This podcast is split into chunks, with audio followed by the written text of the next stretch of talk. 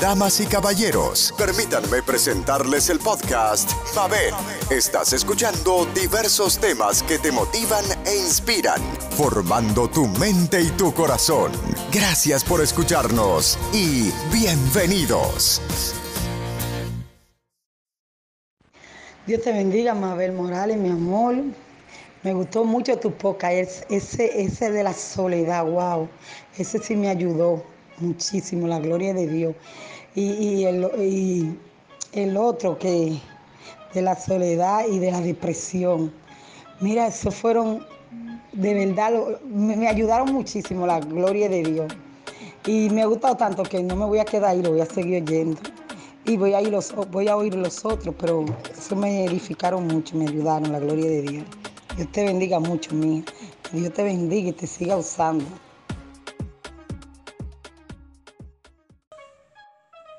Muchísimas gracias a la gente de Buenos Aires, Argentina, que me están escuchando en el podcast. Muchas gracias por el apoyo. Bienvenidos.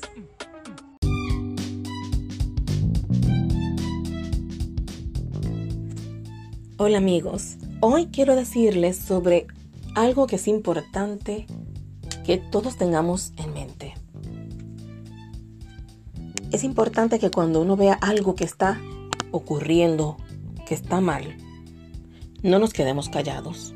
Un caso que yo pude vivir hace años, que yo estaba viviendo en un edificio y yo siento este ruido y esta, este constante llorar de una niña.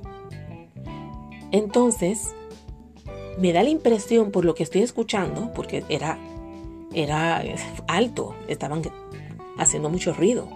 Y se escuchaba como, daba la impresión desde donde yo estaba, que la persona que la estaba cuidando estaba golpeándola.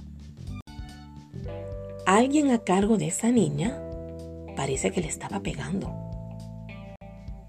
Entonces, me acordé que esta señora tenía una niñera. Y yo dije, no me digas tú, yo que he tenido que vivir eso, porque tuve, yo he tenido que necesitar niñeras también, personas que no son familia, para que cuiden a mis hijas. Y usted se imagina que alguien me diga, mira, tu hija estaba gritando ahí. O sea, que, que eso le haya pasado a una de mis hijas y yo no decir algo, es de verdad, me parece, es algo erróneo, punto. Entonces, respiro profundo y hablo con la señora. Le escribo por WhatsApp y le digo, mira, quiero decirte algo. Yo he estado escuchando que a tu niña, la persona que la está cuidando parece que la está golpeando. Usted no sabe cuánto se enojó mi vecina. Ella se ha enojado, ya yo me mudé de ahí por si acaso. Pero ella se enojó tanto y tanto que me dijo que ella confiaba plenamente en su niñera, que eso no era así y que eso estaba como que de más de mi parte. Yo simplemente me quedé callada, dije, bueno, pues está bien. Yo inclusive me dio la duda. Yo dije, Dios mío, ¿y si fue que yo escuché algo que no era? Bueno, el tiempo pasó. No mucho tiempo, sabrá. Y esta misma señora, la vecina, me llama para decirme, quiero decirle algo. Yo me quiero disculpar con usted. Porque a raíz de que usted me dijo eso, yo me quedé pendiente. Y cuando yo me di cuenta, era que ella estaba poniendo algo dentro de una toalla y con ese algo estaba golpeando a mi hija cuando algo le molestaba de ella. Entonces al estar envuelto en una toalla, no le estaba dejando marcas. No quiero que eso le pase a ningún niño. Eso es lo que quiero hacer. Quiero llevar un mensaje. Estos temas hay que hablarlos. No tenga miedo. Entonces uno mismo tiene que hablar. Si usted ve algo, infórmelo. Gracias a esa conversación tan incómoda y que yo hice que mi vecina se enojara conmigo, fue que ella, ella se dio cuenta de lo que le estaba pasando a su hija.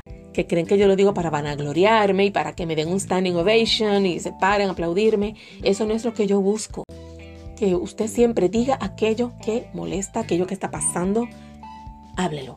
Excepto cuando sean situaciones familiares de que si novio, pareja, que si chisme, rencilla dentro de la familia, ahí le digo que no.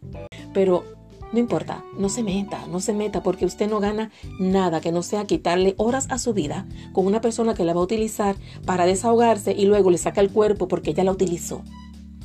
No sé, ese tipo de persona, cuando uno le presta los oídos a una persona que está constantemente quejándose de su pareja o de otra persona, lo único que logra es que cada vez que te ve, te ve como su, su punching bag, alguien a quien puedo tirarle la basura no te invita a salir, no comparte contigo, no te habla cosas positivas, eso no lo vas a escuchar, solo va a escuchar cosas negativas. Entonces en ese caso no te metas. Ahora casos como el que yo acabo de hablar, cosas así como de abuso, de golpes, de inclusive si es ancianos también, no tiene que ser solo a niños, negligencias, las cosas se deben decir, aunque cree malestar. Ande usted con su conciencia tranquila, porque la persona que se molesta con usted por usted decir algo que es verdad, que es está mal hecho, que es muy doloroso, y usted se pone en el lugar de ese niño, ese anciano que está sufriendo abuso y lo dice, esa persona que se enoja, mire, le hace un favor enojándose, porque a usted no le hace falta tener gente así alrededor. Porque ¿qué le aporta esa persona que se enojó? Que no sea que usted no le es útil es una persona que no ve los errores, no se endereza, no le importa, solo quiere seguir la vida como le dé la gana. Entonces suéltela o suéltelo, déjelo ir y usted siga diciendo aquello que vio que estuvo mal. Así que en vez de tener esta filosofía que me han dicho algunos de que si yo sufrí, los demás que sufran también, usted no sea así. Abra su corazón. No permita que otros sufran aquello que usted sufrió. Y si usted no lo sufrió nunca, qué bendición. Como quiera, hable. Ayude a otro a no sufrir de manos de un depredador o de un abusador. Les dejo con esto. Feliz día.